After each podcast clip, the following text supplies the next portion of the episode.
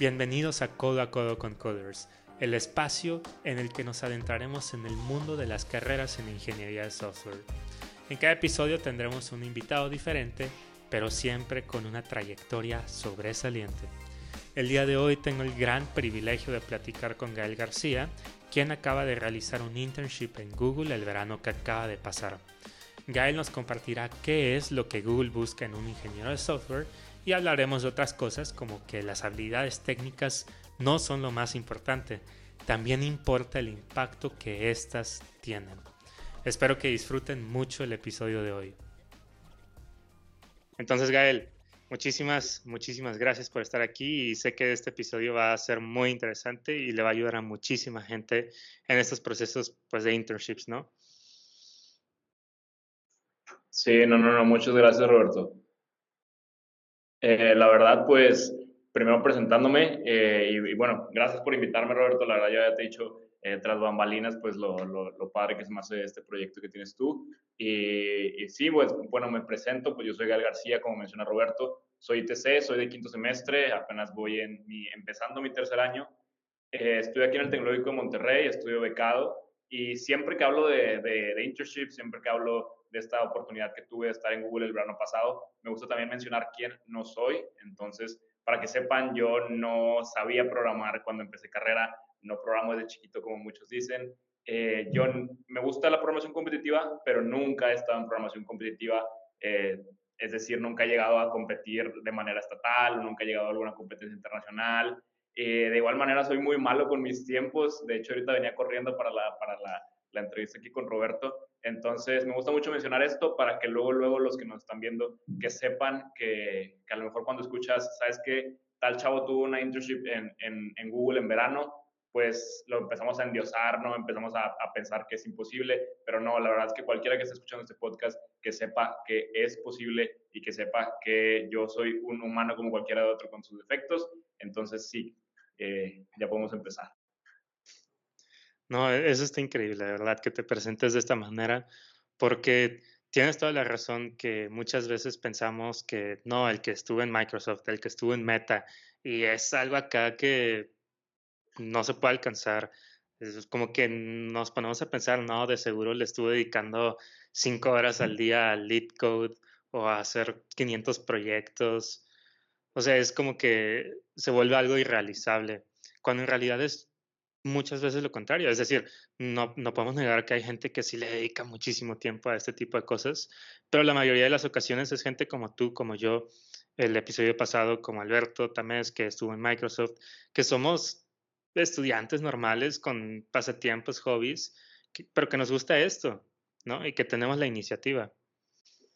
Sí, exactamente. Y creo que eso es también lo que buscan las empresas. O sea, la verdad es que por lo mismo hemos eh, endiosado de que no, si trabajas en Google eres perfecto, si trabajas en Microsoft eres el mejor ingeniero del mundo, pero la verdad es que las empresas no buscan esto, no es como que ellos estén buscando, ah, sabes que yo voy a contratar a Roberto porque Roberto, eh, bueno, a lo mejor yo, yo lo que mencioné es un Inter, a final de cuentas, no tiene por qué saber hacer las cosas que se hacen en la empresa, ¿no? Entonces, sabes que si Roberto está diciendo yo quiero ser un ingeniero en Microsoft, pues no tienes que saberte toda la arquitectura de Azure, no tienes que saberte toda la arquitectura de, cómo funciona y todos los lenguajes de programación, sino que simplemente pues que se te note que puedes después aprenderlo, ¿no? Y la verdad es que yo creo que ahorita en este proceso de aplicación sí se nota muy diferente a cuando yo estaba aplicando en mi verano pasado, porque ahora aplico y aplico como sin miedo, ¿no? Antes aplicaba y dije, ay, es que qué pasa si me rechazan, qué pasa si no puedo con, este, con esta empresa. Y ahora aplico sin miedo, ¿no? Que es lo que les recomiendo bastante a todos. O sea, apliquen y apliquen sin miedo y apliquen sabiendo que ustedes son capaces. Justo, sí.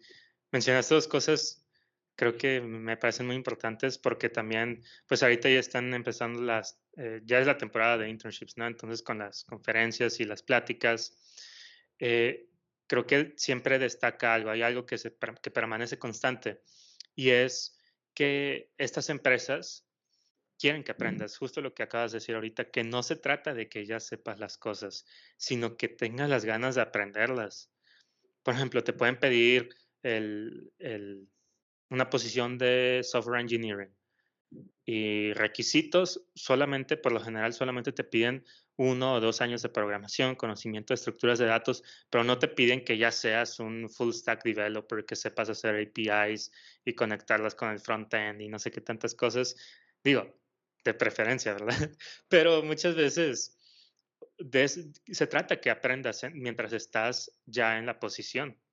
Y eso es lo que buscan las empresas. Sí, sí, sí, exacto. Justo eso es lo que le, recomiendo bastante a la gente cuando me hablan de los proyectos que deben de poner en su currículum, porque mucha gente, yo veía sus proyectos de currículum y eran como, ah, sabes que desarrollé un, un chatbot que aparte tiene inteligencia artificial, que aparte tiene machine learning, que aparte tiene no sé qué.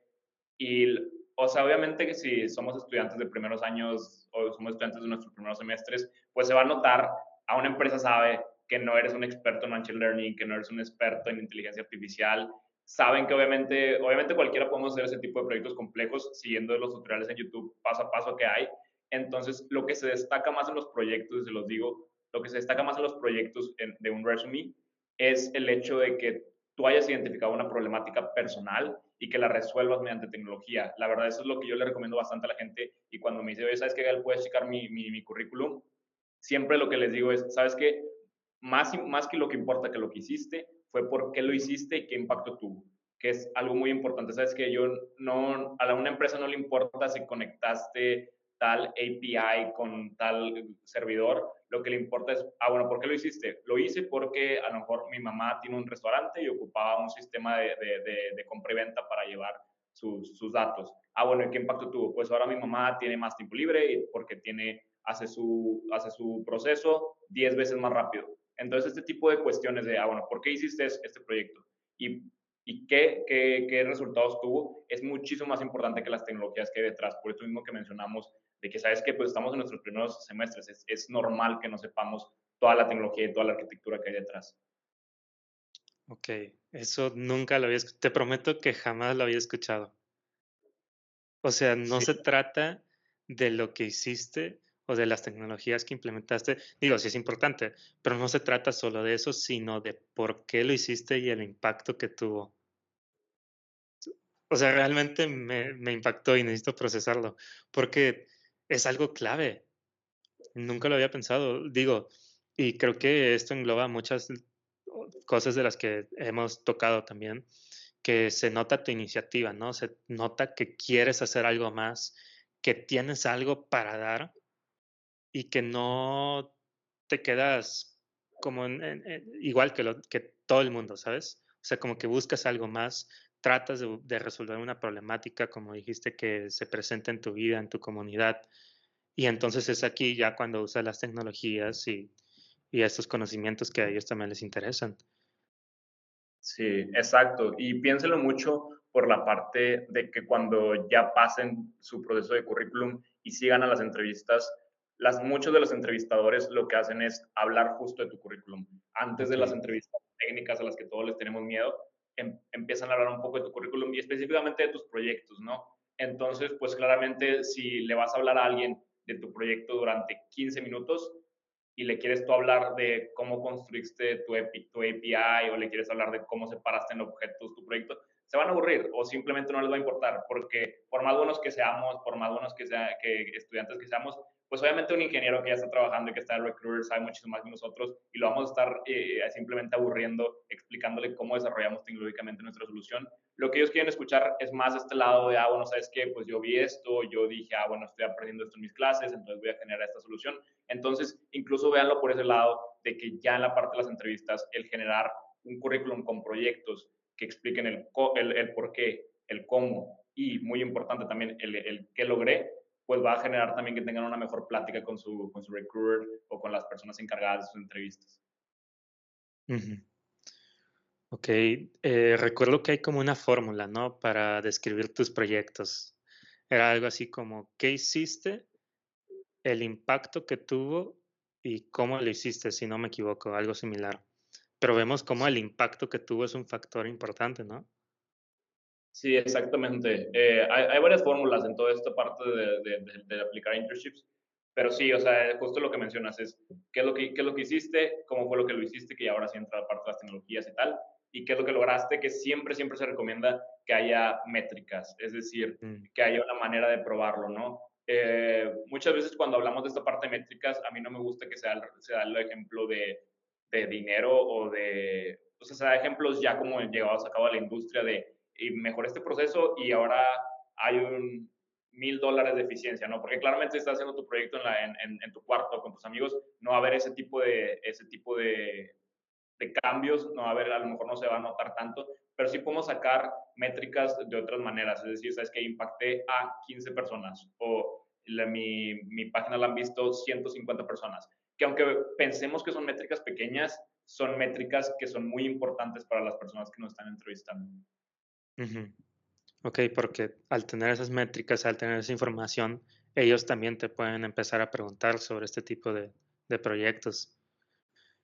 exactamente. Y también algo que siento que pues viene de la mano es mencionar tus, tus habilidades blandas, ¿no? O sea, mientras estás hablando de tus proyectos, puedes también mencionar tus habilidades blandas y, por así decirlo, matar los pájaros de un tiro. Sí, incluso es muy importante esta parte de las habilidades blandas, aunque yo sé que todas las personas que programamos, que estamos en como ingeniería en tecnologías computacionales, pues somos mucho de código, de estar en nuestra computadora, de estar nosotros solos con, con, con un editor de código, pero es muy importante esta parte de las habilidades blandas justo por varias razones. Una de ellas es porque yo me enteré hasta después de los procesos que hay muchas compañías, eh, corríganme si me equivoco, pero pienso que Microsoft, siento yo, al menos a lo que me han dicho, que Microsoft es una de esas compañías en la que las personas que te están entrevistando son las personas que van a ser tu equipo futuro. Y eso es, es muy importante. ¿Por qué? Porque imaginen ustedes que están eh, contratando a una persona que va a trabajar con ustedes en un equipo de trabajo. Claramente sí les importa que sea que sepa programar, que sepa todo ese lado del código, pero no sirve de nada en estas big tech, big tech, estas grandes compañías, el hecho de que sepas programar si no sabes comunicarte, si no sabes comunicar tu código, si no sabes eh, pedirle ayuda a otras personas, si no sabes comunicar qué es lo que estás haciendo o dar ayuda a otras personas, porque ya cuando entramos a estas compañías como Google, como Amazon, como Facebook, bueno, Meta, como, como todas estas compañías grandes de tecnología, la verdad es que no, no va a ser como en tu clase que te puedes aventar todo el código del proyecto, sino que simplemente vas a estar dando pequeños y pequeños, pequeños códigos que van a depender mucho de tu comunicación con otras personas. Entonces, las habilidades blandas, sobre todo en esta parte de internships, son clave para todos que las demuestren.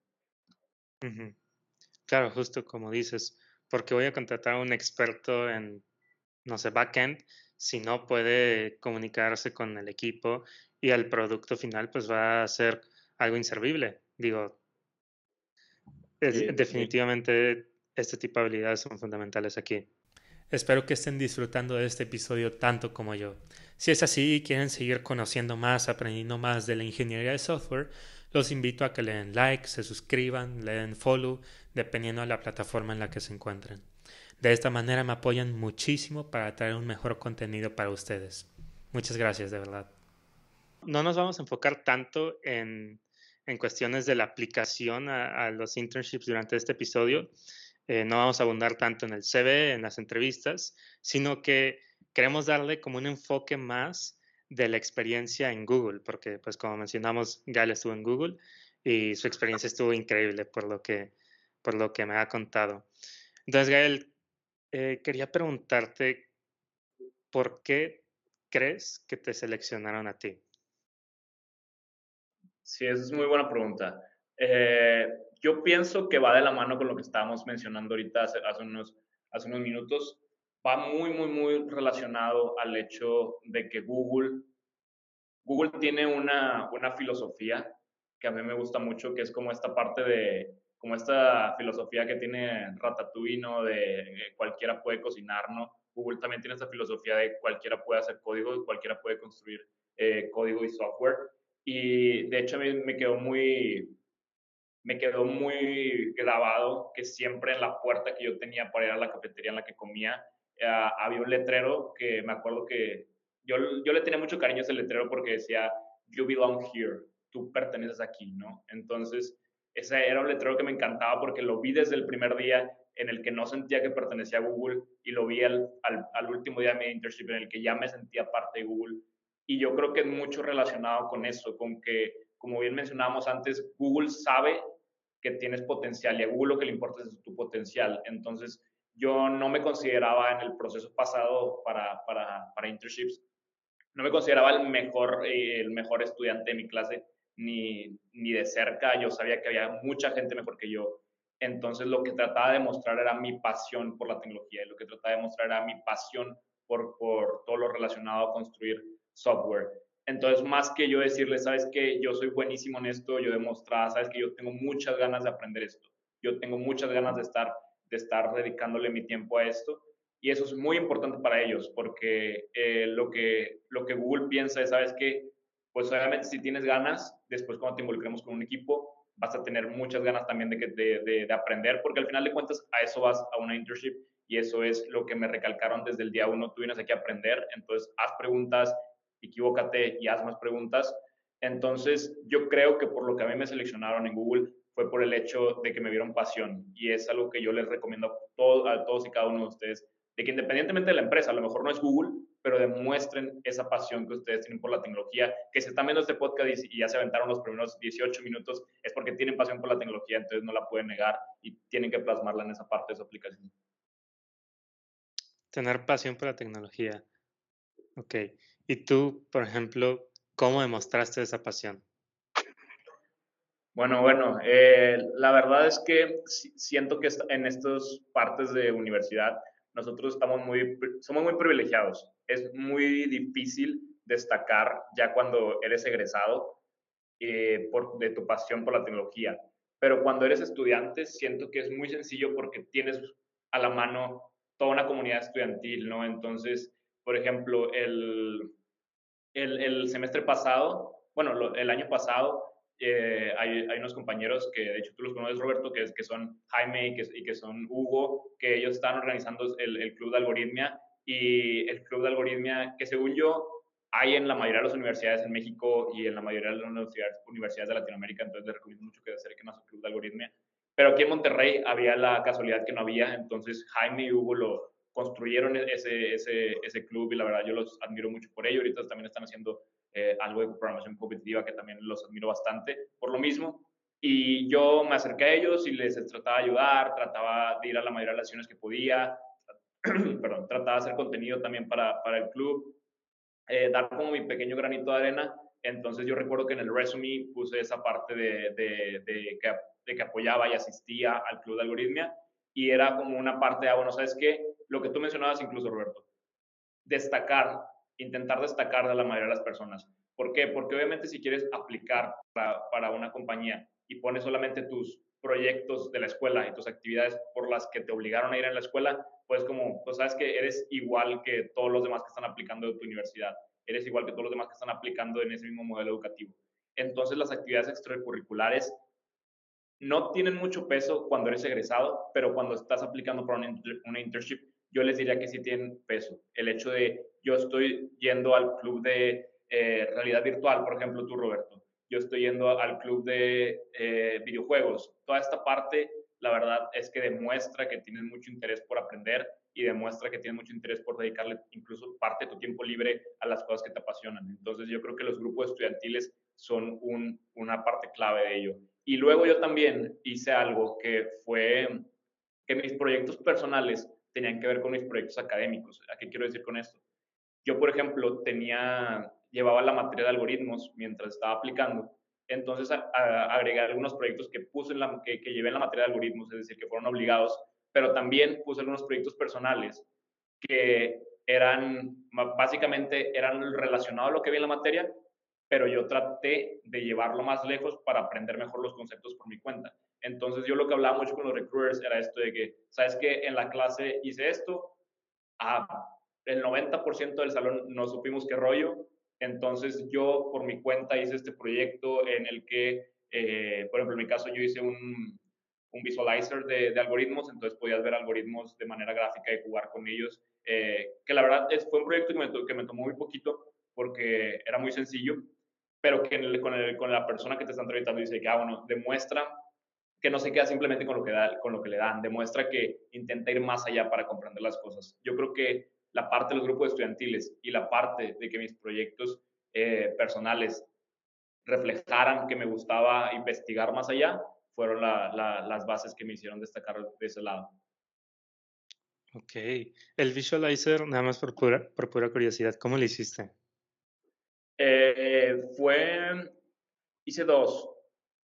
Básicamente, eh, por ejemplo, había uno que era relacionado a algoritmos de, ordenamiento. En ese, en, en ese semestre era introducción a algoritmos, entonces eran algoritmos muy, muy sencillos y muy básicos. Por ejemplo, eran los algoritmos de ordenamiento y la parte de los algoritmos de búsqueda, ¿no? Que es este de de Dijkstra y de A-Star, que es una, que es A estrella, ¿no? Entonces, la verdad fue, fue muy sencillo porque ya había tutoriales, por ejemplo, de, cómo hacer el de Dijkstra.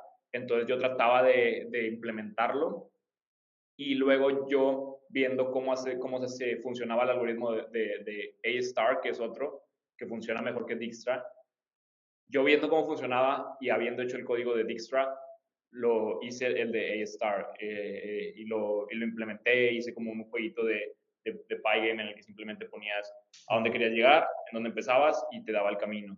Y que es un, es un, es un proyecto que creo que mucha gente lo ha hecho y mucha gente lo hace. El problema es justo lo que mencionamos. Si mencionas que simplemente lo hiciste, el recruiter se va a quedar como, ok, está bien, lo hiciste y que...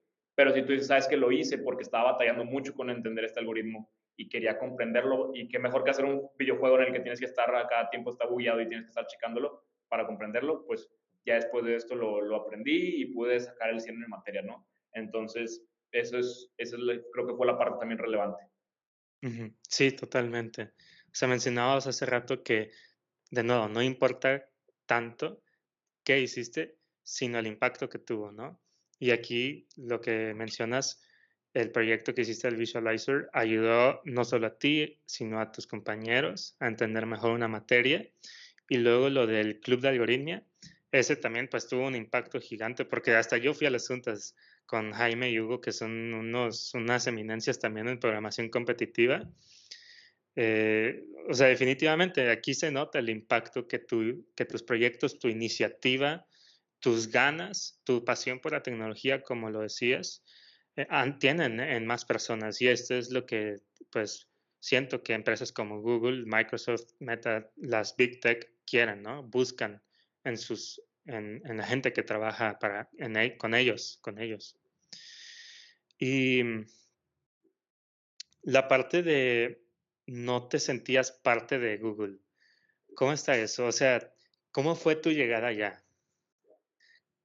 Como los sentimientos que tenías. Sí, sí, sí. Justo mi llegada fue muy, muy... Para empezar, yo tenía mucho problema porque yo, pues claramente cuando estudias ingeniería de tecnologías computacionales te enfocas mucho en la parte de software engineer, en la parte de frontend, backend, eh, y como que estos son los puestos que te resuenan en la cabeza, a lo mejor ciberseguridad, a lo mejor ya a pensar videojuegos, como que son los principales caminos que te dan. Y a mí, yo en Google trabajé en la parte de Site Reliability Engineer, que no es una posición muy común aquí en México y de hecho es una posición que inventaron ellos. O sea, inventaron ellos hace unos, años y luego ya las empresas después comenzaron a, como copiarles, ¿no? implementarles esta, esta parte también de Cyber. Eh, para dar un contexto rápido, es como un... Imagínense que hay unas, hay, había antes ciertas personas encargadas de revisar eh, los problemas de, de, software, es decir, imagínate que tienes una, una página web había antes gente dedicada a checar los problemas en la página web, checar cuando había algún bug, algún problema y repararlo, ¿no? Pero esa gente no eran eh, ingenieros en software, eran más relacionados a, a checar producción. Entonces después Google dijo, bueno, ¿qué tal si ponemos a ingenieros de software a hacer el problema y como buenos ingenieros de software van a estar después automatizando para que no vuelvan a pasar esos problemas? Entonces ahora está la, parte, la parte de Reliability Engineer. Entonces ese era mi principal problema, que yo era como, ¿sabes qué? No solo voy a una empresa gigante, no solo voy a un... Nunca había ido yo, por ejemplo, a Estados Unidos, entonces yo nunca había practicado mi inglés en un entorno en el que de verdad ocupas hablar el inglés. Entonces no solo iba a una, empresa gigante, no solo eh, iba a estar en un idioma en el que yo no es mi idioma nativo, sino que también iba a estar en una posición de la que yo no sabía nada. Eh, entonces recuerdo que llegué y fue hasta medio hecho fue hasta medio mucha coincidencia porque ah, en mi oficina donde yo estaba había una, una, una room para hacer llamadas gigante, gigante, gigante, gigante así de esas que ves en las películas como corporativa de una mesa enorme y una pantalla gigante. Y literalmente nunca en mi internship la usé, ni vi a nadie que lo usara, más que esa vez que llegué, ese primer día, recuerdo que llegué y mi manager o mi host, que es la, la persona que está encargada como de, de ti, de la parte de la internship, me dijo de que, ah, bueno, ¿sabes qué? Pues tengo una, tengo una meeting, me dijo a mí y a mi podmate, que podmate es cuando estás en Google Step o cuando estás en estos programas que son diseñados a los primeros años, tienes como un compañero eh, que también es inter, ¿no? me dijo de que, ah, bueno, si quieren, vengan y vamos a la meeting y sirve que el, el equipo los conoce. Y llego yo y está una room gigante y está una mesa enorme y está, se ve una, una vista hermosa y toda la, la, pantalla y están hablando de cosas que yo nunca había escuchado en mi vida. Literalmente me recuerdo que hubo un punto en el que me disocié y no entendía ni una sola palabra de lo que estaban hablando en la meeting. Entonces, y yo trataba de mirar como mi podmate así para saber si él tampoco estaba entendiendo nada, porque era, era, imposible, o sea, usaban demasiado, yo creo que usaban más conceptos técnicos que palabras eh, reales, o sea, de, de que se usan en el y usan muchas, muchos acrónimos, entonces no comprendía yo absolutamente nada y fue ahí cuando dije, no, o sea, no, no sé qué estoy haciendo aquí, no sé cómo voy a poder trabajar con esta gente, no me imagino yo eh, de verdad contribuyendo a esto. Entonces fueron pasando los días y fueron pasando los días, em, empezó la parte de training y incluso en la parte de training yo me sentía como también muy fuera de la empresa porque estaba en capacitaciones, ¿no? Entonces yo estaba haciendo como cosas muy sencillas y aprendiendo a hacer las primeras cosas, entonces me podía ir no sé, eran las 2 de la tarde y yo ya no tenía nada que hacer, pero todo mi equipo, o sea, todo el equipo de full time estaba dándole y dándole sus tres monitores y dándole y yo era como, no, sabes que no, no hay manera de que yo sea igual que ellos, o sea, no estoy, estoy haciendo cosas para niños, no, comparando lo que ellos están haciendo. Pero fue avanzando la, la, la internship y fue avanzando y fui yo dándome, eh, siento, que, siento yo que Google te empodera bastante y la verdad es que lo que me gusta mucho de la internship específicamente para Google, que me comentaron que hay, hay varias empresas que te traen un poquito más de la mano y Google sí te da mucho esa libertad de, sabes que te voy a dar, obviamente, lo necesario para un inter, como es la, capacitación, como es un proyecto a lo mejor un poco más sencillo, pero tú al final de cuentas tienes también la libertad de un full time en, en decir, por ejemplo, yo tenía que presentar mis resultados en las juntas semanales, entonces recuerdo que al principio no prendía cámara y era como, ah, pues sí, pues esto, y al final ya era como, ah, prendía cámara, me, me, preparaba, daba mis resultados, me hablaba de métricas y tal. Y esto es muy por la parte de cómo Google te trata como, a, trata a todos los empleados por igual. Incluso me, me sentía, me, me reía a veces con mi podmate porque había veces que teníamos lunch y algún, algún chavo de la, algún chavo, alguna chava del, también del, de la oficina se acercaba con nosotros y estábamos teniendo lunch y platicábamos de nuestra vida, platicábamos de cualquier cosa. Y luego checábamos y tenían 15 años en Google y eran eh, ingenieros senior y habían tenido muchas cosas, eh, muchos proyectos geniales. Y era como, ala, o sea, estamos teniendo lunch, no se ve como empresas aquí en México a lo mejor que el que está arriba de ti se ve súper arriba y nunca vas a poder tener, comer con él y nunca lo vas a poder conocer, sino que todos los empleados de Google se tratan igual, entonces eso hace mucho que tú te vayas sintiendo también parte y te vayas sintiendo que de verdad perteneces a, la empresa y que de verdad si ya puedes convivir con los empleados, puedes también generar un cambio y puedes, eh, incluso podías pedirle lo que quisieras a la persona que tú quisieras, o sea, tú podías hablarle al equipo de apps, aunque tú estuvieras en la parte de, de, de, buscador y te iba a responder, te iba a responder porque eran muy, muy, muy transparentes. En todo, toda esta parte de tratarte, tratar a todos por igual y toda esta parte de darte la libertad te hacía sentir como que tú perteneces a la compañía. Entonces, yo recuerdo perfectamente las últimas, las últimas etapas en las que yo ya estaba presentando mi proyecto y yo ya me sentía convencido de que, ¿sabes qué?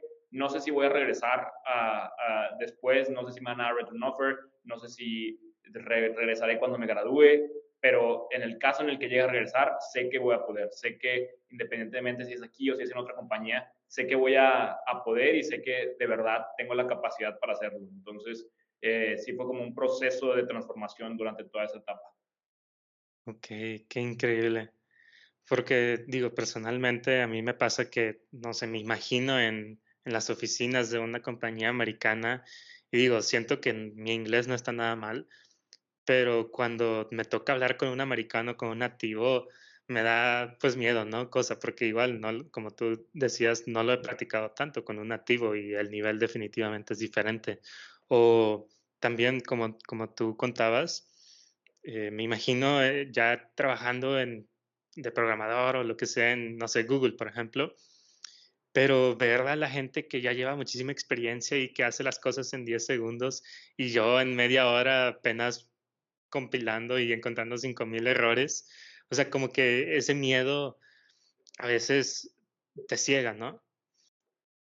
Pero me encantó, me, me, encantó cómo, cómo, cómo fue el cambio que contaste, o sea, cómo al principio eras tímido, no abrías tu cámara, me imagino te daba miedo hablar con otras personas que no conocías, pero poco a poco empezaste a ver la cámara, te empezaste a expresar más, mejoraste tus habilidades, no solo técnicas, sino blandas de comunicación, de trabajo en equipo, colaboración hasta tal punto que, que llegas a conocer muchísima gente de ahí, ¿no? Me imagino. Sí, sí, sí, exacto. Eh, sí, la verdad, yo creo que eso es de lo, si llegan a tener la oportunidad de tener una internship en cualquier compañía, yo siento que es algo de lo que más te llevas. Una, por el hecho de que las, las, las empresas de grandes van a tener su propio stack interno. O sea, eso es algo que yo descubrí hasta también ahí, que muchas veces tienes simplemente el stack interno de la empresa, entonces dices, ala, o sea, si, si estoy usando todas las tecnologías de la empresa, después a lo mejor si salgo y me voy a otra empresa, ya no voy a saber nada, no, ya voy a ser otro principiante de nuevo, que es lo que yo le, le decía a mi roomie allá, que tenía miedo como de que, oye, estoy, estoy usando tantas tecnologías internas que siento que voy a salir en blanco otra vez y no, voy a, no me va a ayudar en nada esto, ¿no? Pero como tú mencionas, la verdad es que lo que te aporta más va más allá de las tecnologías, va más relacionado a comunicación con, con tu equipo, va más relacionado a leer documentación de la empresa o documentación externa, va relacionada a adaptarte a la, a la, a la cultura de una compañía. Entonces, eso sí son habilidades que tú puedes adaptar a cualquier lugar en el que trabajes. Entonces, eh, yo creo que esto es, eh, fue algo muy, muy importante. Y como mencionas, la parte de las personas, de que conocí mucha gente, sí, conocí mucha gente y yo creo que también algo que me encantaba de Google era un pensamiento que tenían ellos que era relacionado a entre más gente con más backgrounds distintos tengamos, mejores van a ser nuestros productos porque a más gente distinta la va a estar construir, los va a estar construyendo, ¿no? Que esto es algo muy cierto, o sea, obviamente si simplemente contratas a gente de Estados Unidos eh, que tuvieron el mismo contexto, que viven en, en que ya vivían desde chiquitos en, en la Bay Area, pues obviamente sus problemas no van a ser los mismos problemas que alguien de México o no van a ser los mismos problemas de la gente de la India o de la gente de Asia, eh, bueno, de China, perdón, no van a ser los mismos problemas, entonces, pues tu producto va a también verse sesgado en simplemente resolver los problemas de esas personas. Si tienes un equipo nacional diverso, todos van a aportar su granito de arena de que, hoy ¿sabes que A lo mejor podemos cambiarles el producto para hacerlo también así, porque yo también considero mi, mi background. Entonces, por lo mismo, me pasaba mucho que justo como mencionas, el, el inglés a veces se, yo se me iba, o sea, no, no, no, no encontraba la palabra o, no, o simplemente se me iba y veías como toda la gente, para la gente era algo normal. Aquí como que siento que en México estamos, estamos muy relacionados, ¿sabes? Que si solamente hablan en, en inglés en las clases las personas que lo dominan, ¿no? Si no lo sabes hablar, pues mejor te quedas callado en la esquina. Pero aquí es mucho de, no, sabes que, pues, o sea, entendemos que no eres de aquí, no eres nativo y te vamos a, y te vamos a estar, eh, y te vamos a estar apoyando y vamos a estar comprendiendo también esa parte. De hecho, Google te ofrecía ahí algunos cursos como no relacionados a partes técnicas.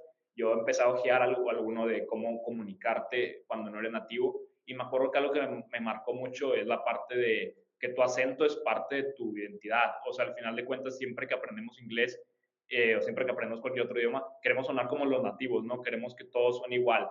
Y ahí te das cuenta de cómo la gente de la India habla como, como la, o sea, habla con todos acento de la India porque obviamente es parte de su identidad. Y la gente de, de, de, China habla como habla la gente de China porque es parte de su identidad, no es algo que debes cambiar, no es algo que no permita la comunicación. Entonces, sí, la verdad, yo, yo creo que, que todas esas partes fueron los que, tanto las personas como toda la cultura, que fueron lo que me hicieron sentirme bienvenido.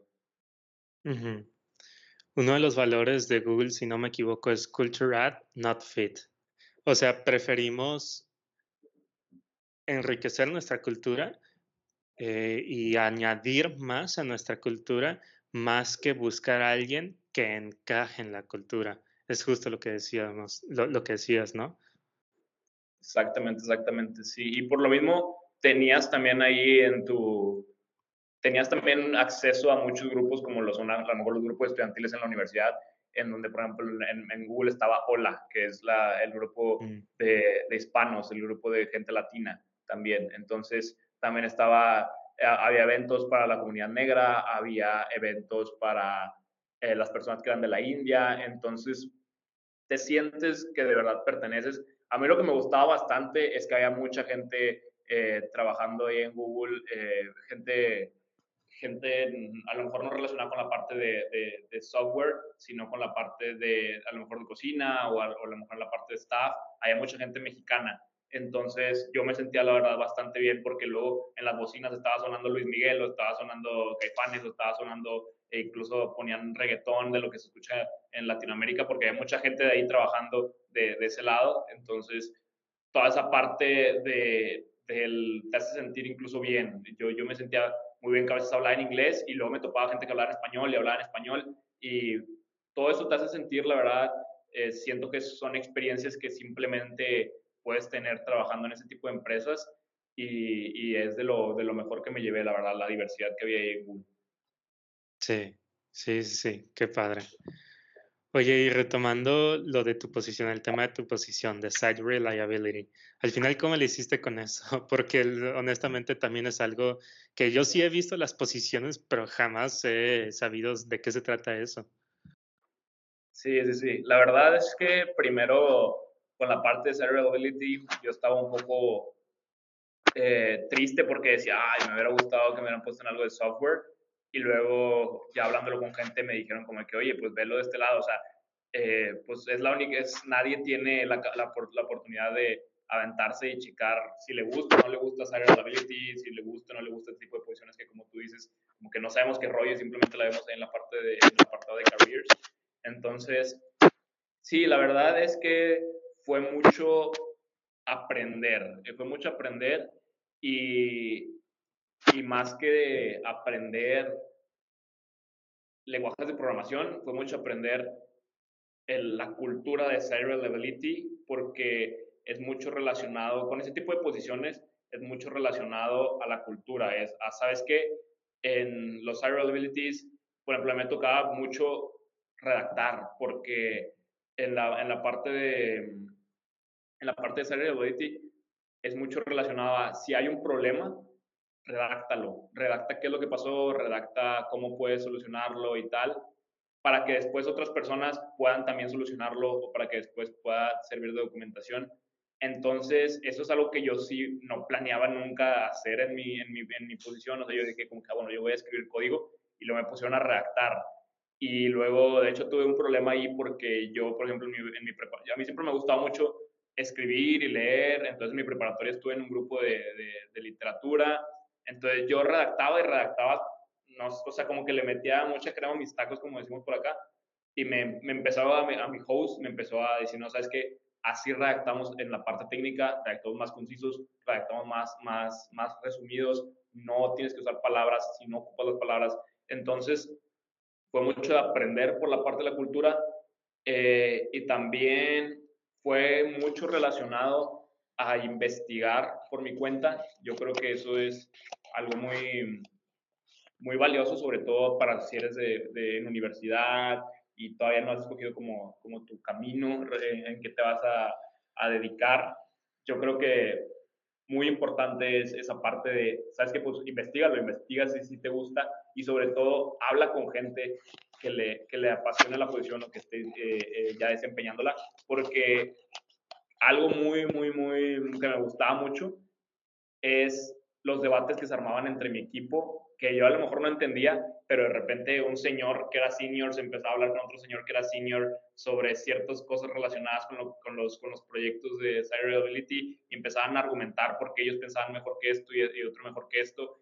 Y eso incluso te, te motiva, dices de que, ah, yo quisiera saber lo mismo que ellos para yo también participar en esos debates y para yo también de verdad estar como, estar como diciendo, no, yo pienso que esto y tal, que, que esto. Y entonces, y la verdad, había muchos eventos internos de la oficina, había muchos eventos internos de Cyberability, entonces podías ver a las otras personas que también estaban trabajando lo mismo, podías hablar con ellos y, y eso también te, te dejaba ver como, pues que, qué tipo de, de personas trabajaban en esa posición. Al final, yo creo que lo, lo, hice bien, yo creo que lo hice bien como, como Cyber Eh, la, no, no era mucho programar, era, era, sí, no era mucho programar, pero sí era mucho debuguear. Y yo no, había tenido mucho, bueno, yo creo que eso de debuguear no es relacionado a Reliability, es en general cuando trabajas en una empresa. Yo nunca había trabajado en una empresa así, entonces nunca había debugueado de esa manera, o sea, más que proyectos internos y tres líneas de código.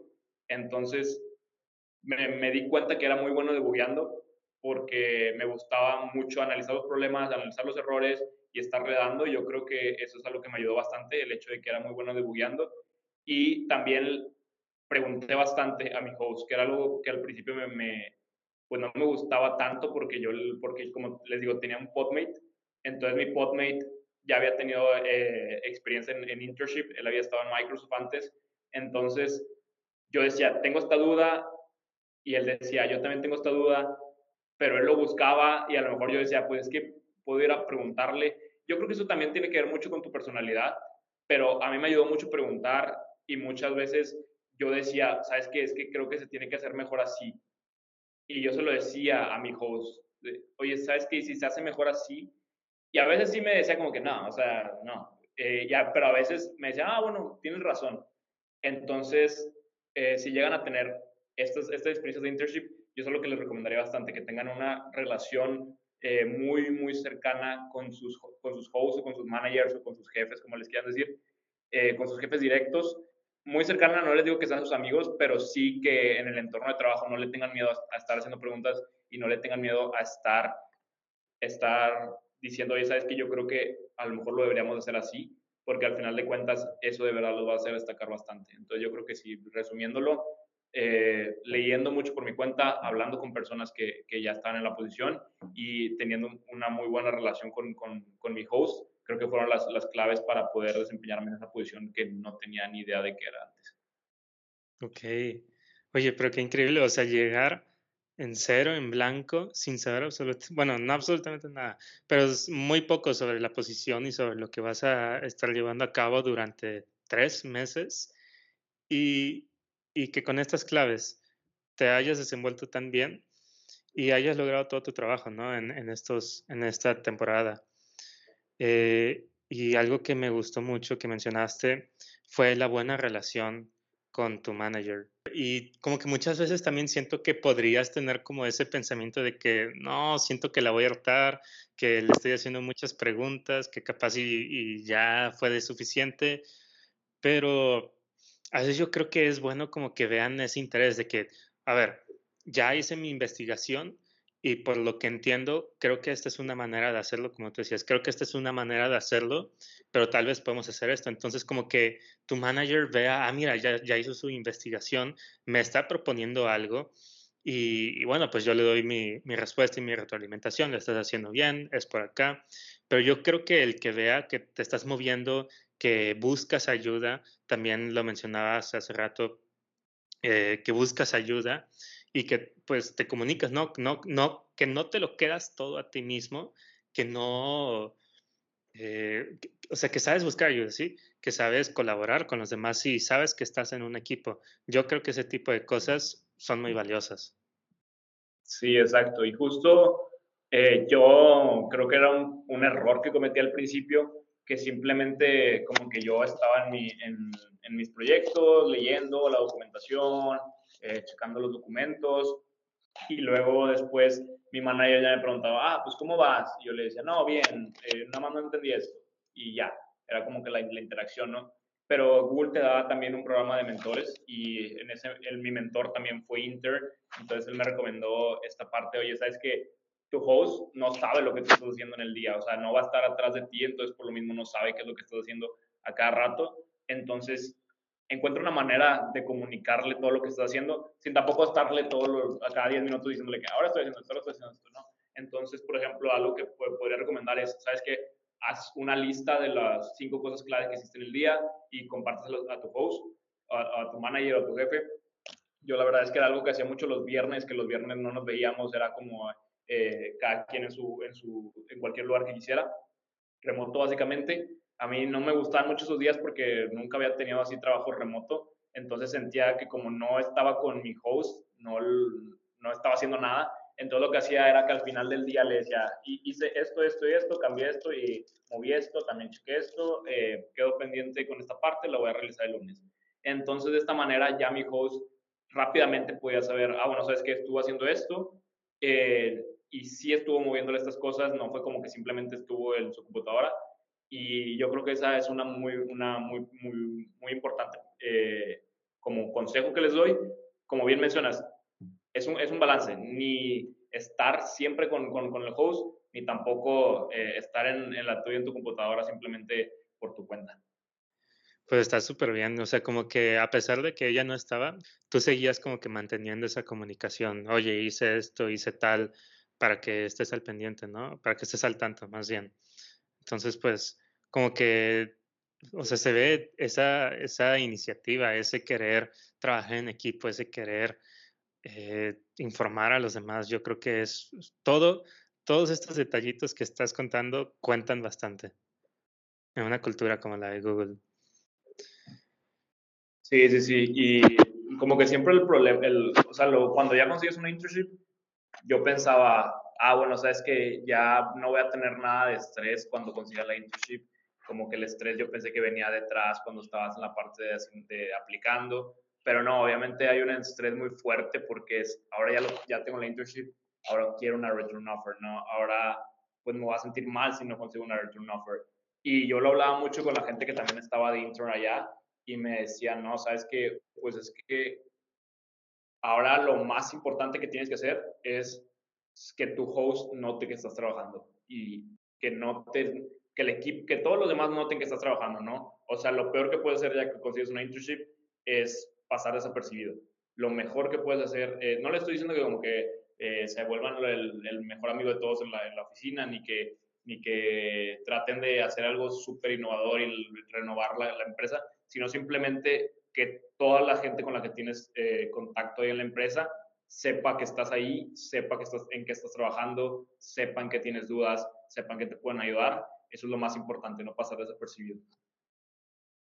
Ok, y aquí vemos también como estas habilidades blandas de nuevo, o sea, la comunicación, la iniciativa, el estar presente, como tú dices. Es, que me impresiona tanto este, este capítulo, creo que se ha enfocado bastante en las habilidades blandas. O sea, y decíamos, oye, el impacto que hacen tus, tus proyectos, no tanto las habilidades técnicas que usaste, eh, la comunicación, el trabajo en equipo. O sea, realmente me impresiona lo mucho que estas cosas están presentes en Google.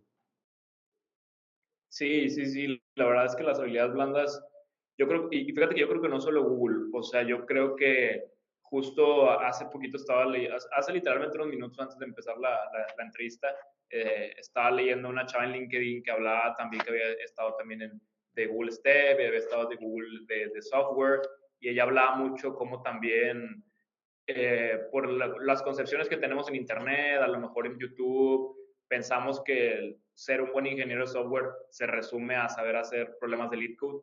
Y aunque es algo muy importante, pues también después te estresa, ¿no? Si oye, sabes que no me están saliendo sus problemas en 30 minutos, entonces no voy a poder ser un buen ingeniero. Pero la verdad es que ser un ingeniero de software en, esos, en ya esos niveles es un set de, de, de skills muy, muy grande en el que la parte técnica es solo, una, un, es solo eso, una parte, ¿no? Entonces, sí hay que saber que, oye, ¿sabes qué? No se me da mucho la parte de lead code. Bueno, está bien, pero hay otras, otras cosas que también sí que se te pueden dar. que obviamente no, es intentar reforzar cada una, no, no, ah, no se me da lead code y ya no hacer lead code, no, intentar reforzar esa parte. Oye, sabes que no soy bueno comunicándome, pues tratar también de mejorarlo. No soy bueno en la parte de expresar qué es lo que estoy haciendo en mi código, bueno, también reforzarlo de ese lado. Entonces, sí, la, la verdad es que ya después te vas dando cuenta que ser un ingeniero de software es más complicado de lo que piensas, pero eso no es malo, eso también puede ser bueno porque hay más áreas en las que puedes tú destacar. Sí, sí, totalmente. De hecho, me acuerdo mucho del meme de programador se la pasa programando, desarrollador se la pasa haciendo software, ingeniero de software se la pasa eh, respondiendo correos, ¿no? O de que en juntas, comunicándose con su equipo y quién sabe qué tantas cosas. Pero sí, justo, o sea, no se trata solo de, las, de, de qué tanto sabes técnicamente hablando, de qué tantos lenguajes, sino de cómo te vendes, cómo impactas a los demás, cómo impactas a tu equipo. O llega él y pues hemos tocado muchísimo eh, sobre, sobre estos temas de las habilidades blandas y yo creo que pues Google está sonando cada vez más genial en mi cabeza. Eh, o sea, realmente las experiencias que te ofrece un internship como este, yo creo que son innumerables. Y también me, me ha impresionado bastante como tu historia, o sea, cómo llegaste sin saber mucho, con miedo, y al final terminaste completamente cambiado. Y algo que quiero destacar también es que, ok, cambiaste, te fue súper bien en este, en este internship, pero ahora el futuro, o sea, lo mucho que te habrá ayudado esta, esta experiencia en posibles internships, y no solo eso, sino también ya en trabajos de, tiempo completo, lo mucho que te ayudará esta experiencia, ¿no? Sí, sí, sí. Pues bueno, la, verdad es que para empezar, eh, yo creo que es lo que hablaba, ¿no? Mucho de lo que te ayuda es en, en, en sentirte capaz. Entonces, por ejemplo, yo ahorita estoy Ahorita estoy en, también ayudando en una startup de, de un chavo justo de, de Campus Guadalajara. Es, estoy en, esa parte del startup.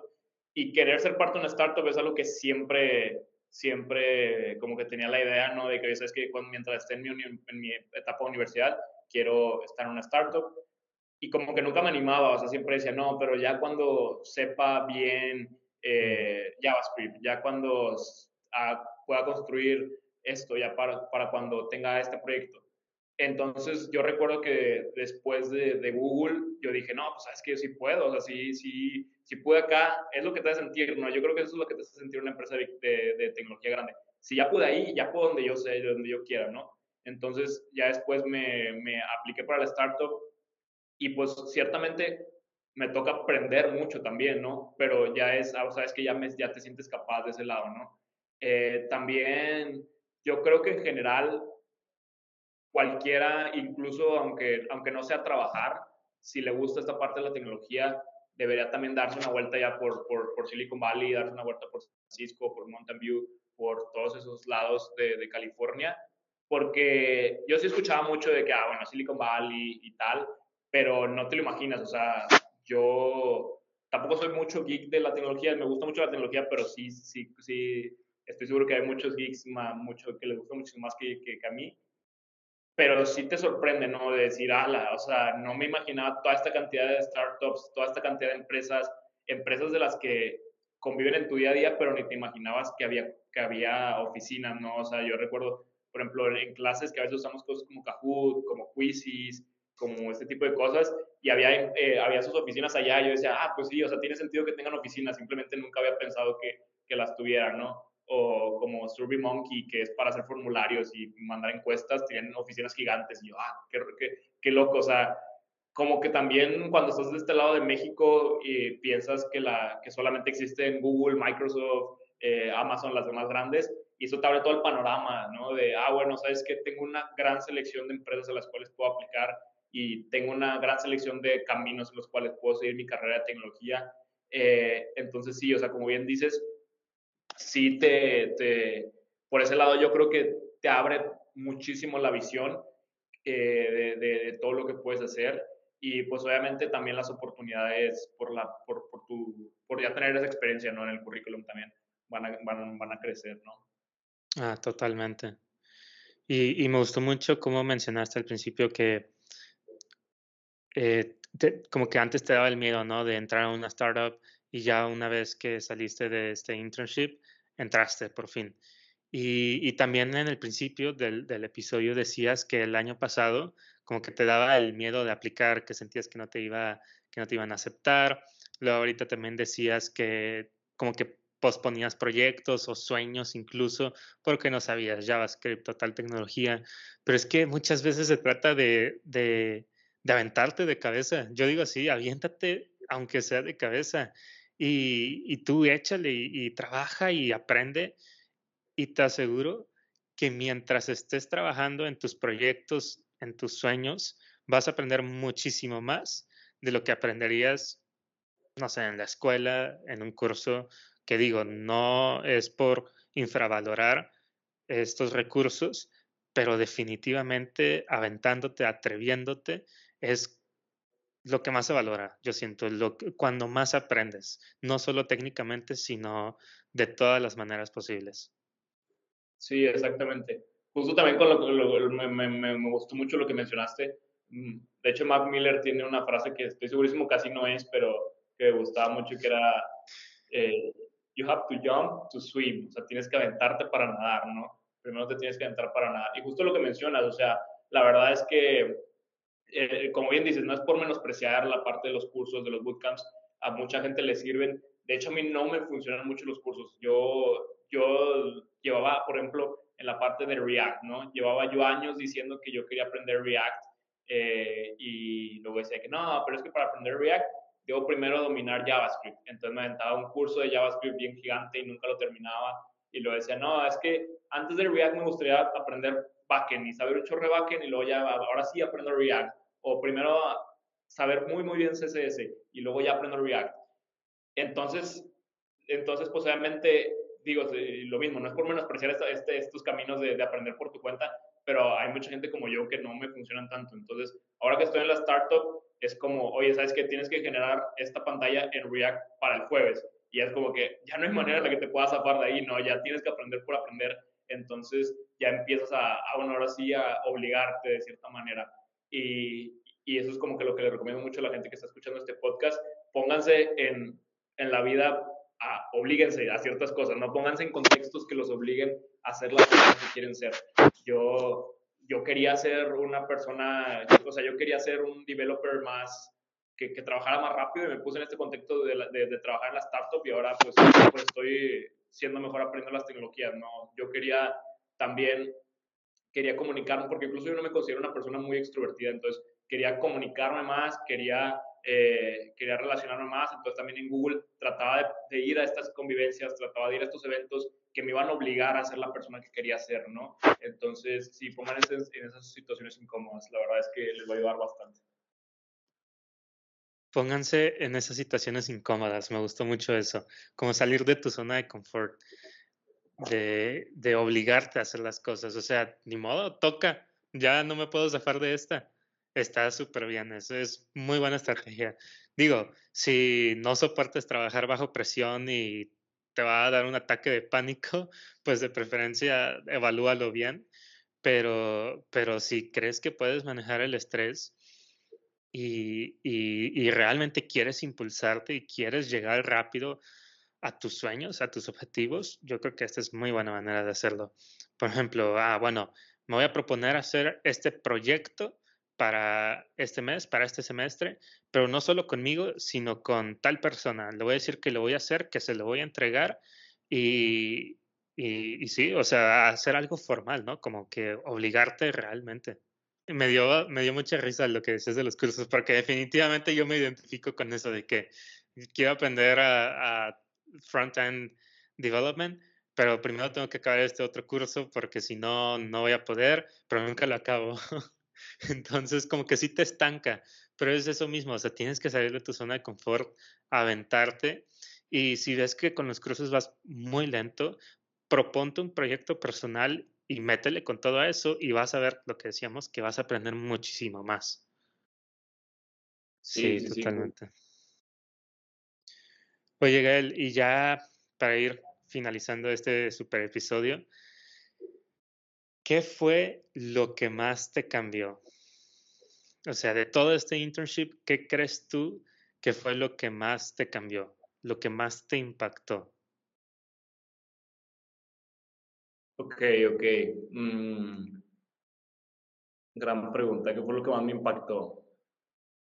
Yo creo que va muy relacionado a, bueno, por ejemplo, a diferencia tuya y a diferencia de mucha gente que, que, está aquí justo en el, en el, en, en el TEC o en cualquier universidad, creo yo, que han sido foráneos, pues ya han pasado por este duelo de ser foráneos, ¿no?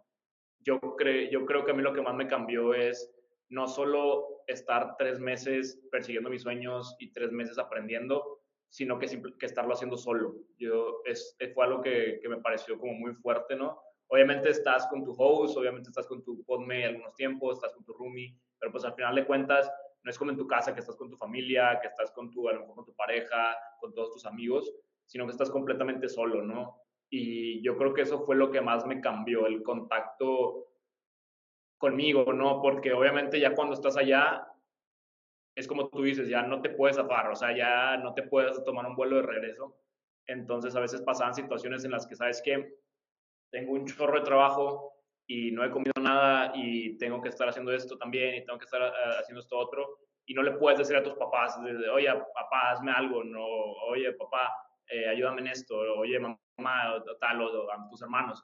Entonces, tienes que aprender a madurar, ¿no? Tienes que generar esta, esta madurez y como, como convertirte en esa persona que de verdad quieres ser, ¿no? O sea, muchas veces es como tenemos en nuestra cabeza esta, esta persona, eh, no, no, sé, tenemos en nuestra cabeza este sueño y, y algo muy importante que hay que tener en cuenta es que muy probablemente no somos la persona que va a lograr ese sueño ahorita, pero que podemos trabajar en ser esa persona que sí puede lograrlo, ¿no? Entonces, yo, por ejemplo, yo cuando empecé, cuando llegué allá, yo dije, ¿sabes qué? No, no, me acuerdo que aquí en México ni siquiera me podía levantar por mi cuenta, o sea, me acuerdo que mis papás me tenían que levantar porque yo era muy malo con las alarmas y ya estás allá y dices como, no puedo seguir siendo ese niño que, que no se levanta con alarmas, o sea, no, ese niño que es el que no se levanta con alarmas no es un ingeniero en Google, ¿sabes? Entonces no hay manera de que lo,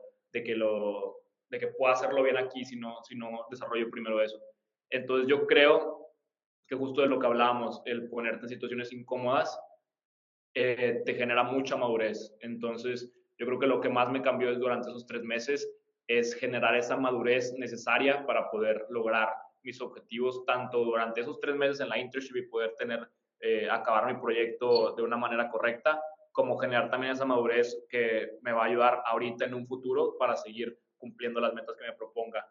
Entonces, sí, no, incluso les diría a la gente que está escuchando esto, obviamente no tienes que conseguir una internship para desarrollar madurez, simplemente pónganse en situaciones que, que los hagan desarrollarla, que los hagan cambiar su personalidad hacia una personalidad de, hacia la personalidad de una persona que ustedes admiren. Eso es lo más importante para Qué impactante, yo creo. Me gustó mucho lo de un ingeniero de Google. No, ¿cómo, cómo dijiste? Sí, no, no, un, un, un, niño que no se levanta con alarmas no va a ser un ingeniero de Google, ¿no? Ajá, exacto, eso. O sea, yo creo que no, no tengo mucho por añadir. Creo que tus palabras fueron 100% verdaderas y sabias me gustó bastante. Yo, por ejemplo, algo que, que podría recomendar desde mi experiencia, que ayuda eh, a, generar estos momentos incómodos y a generar poco a poco esta madurez, son las duchas frías. No está muy relacionado con todo esto, pero, pero es en lo personal algo que yo practico, las duchas frías en las mañanas, que es horrible, no voy a mentir, pero ayuda bastante a afrontar estas situaciones incómodas que poco a poco te van fortaleciendo mentalmente, ¿no? Y, y pues definitivamente ser foráneo, por ejemplo, yo también soy foráneo. Eh, y, definitivamente la madurez se nota cómo crece exponencialmente cuando no tienes a alguien que te haga comer, que te despierte, que te lleve a todos lados. Y definitivamente me imagino trabajar en Google cuando pues no está tu familia ahí contigo, no tienes a nadie que te haga de comer. Y aparte tienes que trabajar o sea, lo que mencionabas hace rato, el estrés de tener que dar buenos resultados, de agradarle a tu manager y a las demás personas. O sea, realmente es una experiencia grande,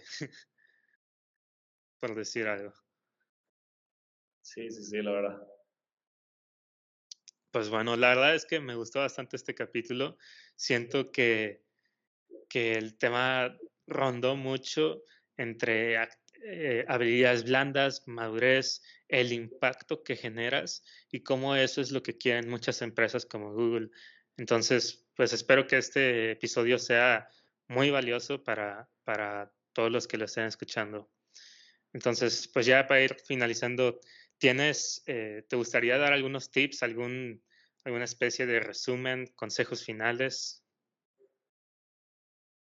Sí, pues la verdad es que eh, hace poquito justo también di una, una, una conferencia acerca de mi, mi, experiencia aplicando. Yo creo que algo muy importante ahorita es que la gente que va a ver este podcast pues va a verlo en proceso de aplicaciones y va a verlo también, si ya se aventaron la hora 20 es porque también tienen interés en, en aplicar para este tipo de empresas.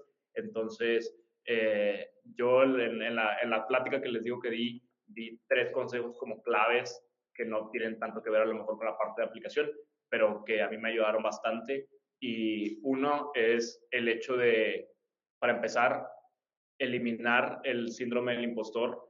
Yo sé que, que es muy, muy, muy, muy fácil sentir que no somos capaces de hacer este tipo de cosas como conseguir una internship, pero créanme que, que pueden. O sea, si, si ustedes pueden realizar todo el proceso de aplicación, si ustedes pueden incluso, incluso si pueden ver este, este, este, podcast y ya llegar hasta acá, es porque pueden, eh, porque, pueden porque tienen la, la iniciativa de, entrar a una de estas empresas y de hacerlo bien, la verdad. Otra es, sean únicos, sean ustedes mismos. ¿Por qué? Porque si obviamente intentan adaptar el, el de la persona que ustedes vieron que consiguió la posición, pues no va a jalar por lo mismo que mencionamos, que las empresas vean que tengan esta, esta pasión individual. Y también por lo que mencionamos, compañías como Google lo que quieren es que aportes tú tu punto de vista. Entonces, sean ustedes mismos, no traten de ser otro ingeniero, no traten de ser otro estudiante, no traten de ser otra persona cuando están aplicando. Y tranquilos, o sea, no, no hay prisa. Literalmente, cuando estaba en Google, eh, esta es una, una anécdota que, que, que me acuerdo que me quedó muy grabada, que cuando estaba en Google, uno de mis compañeros de oficina, que Obviamente yo no sabía en qué trabajaban todos, pero yo era el que más veía que tenía mucho conocimiento de todo y era el que más veía que, que trabajaba más rápido.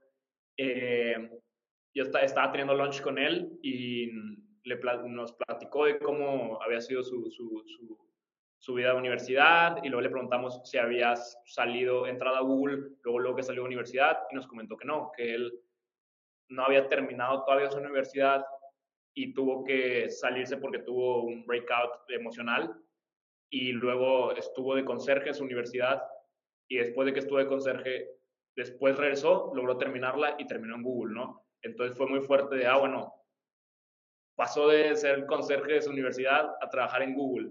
Entonces yo creo que tenemos ya como ingenieros en tecnologías computacionales, tenemos un estrés muy grande de, tengo que ya quedar en esta ronda de, de, de, de internships o ya valió o tengo que quedar en, en, en, los primeros, a lo mejor para los, los, que están en primeros años, tengo que quedar ya en, Google Step o en Uber eh, o, o, en, Microsoft Explore o ya no voy a quedar nunca. No, tranquilos, o sea, respiren y sepan que este tipo de oportunidades no se acaban. Incluso aunque se gradúen, van a seguir teniendo muchas oportunidades para aplicar. Eh, aunque ya estén trabajando en otras empresas, después pueden brincar a este tipo de compañías. Entonces, tranquilos, simplemente con perseverancia, pues, pues lo, lo pueden lograr. Ok, entonces superar el síndrome del impostor, ser ustedes mismos y la constancia, ¿no? La perseverancia. Sí, la perseverancia, que, que respiren y que todo va a estar bien. Excelente. ¿Qué, qué claves tan fundamentales, tan importantes que yo creo que todos deberíamos incluir no solo como ingenieros de software, sino como en nuestras vidas en general. Claro.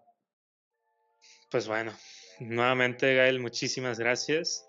Espero que te haya gustado estar aquí Y, pues ojalá a todos los que estén escuchando esto les sirva muchísimo y pues logren impactar sus vidas y a muchísimas otras personas más.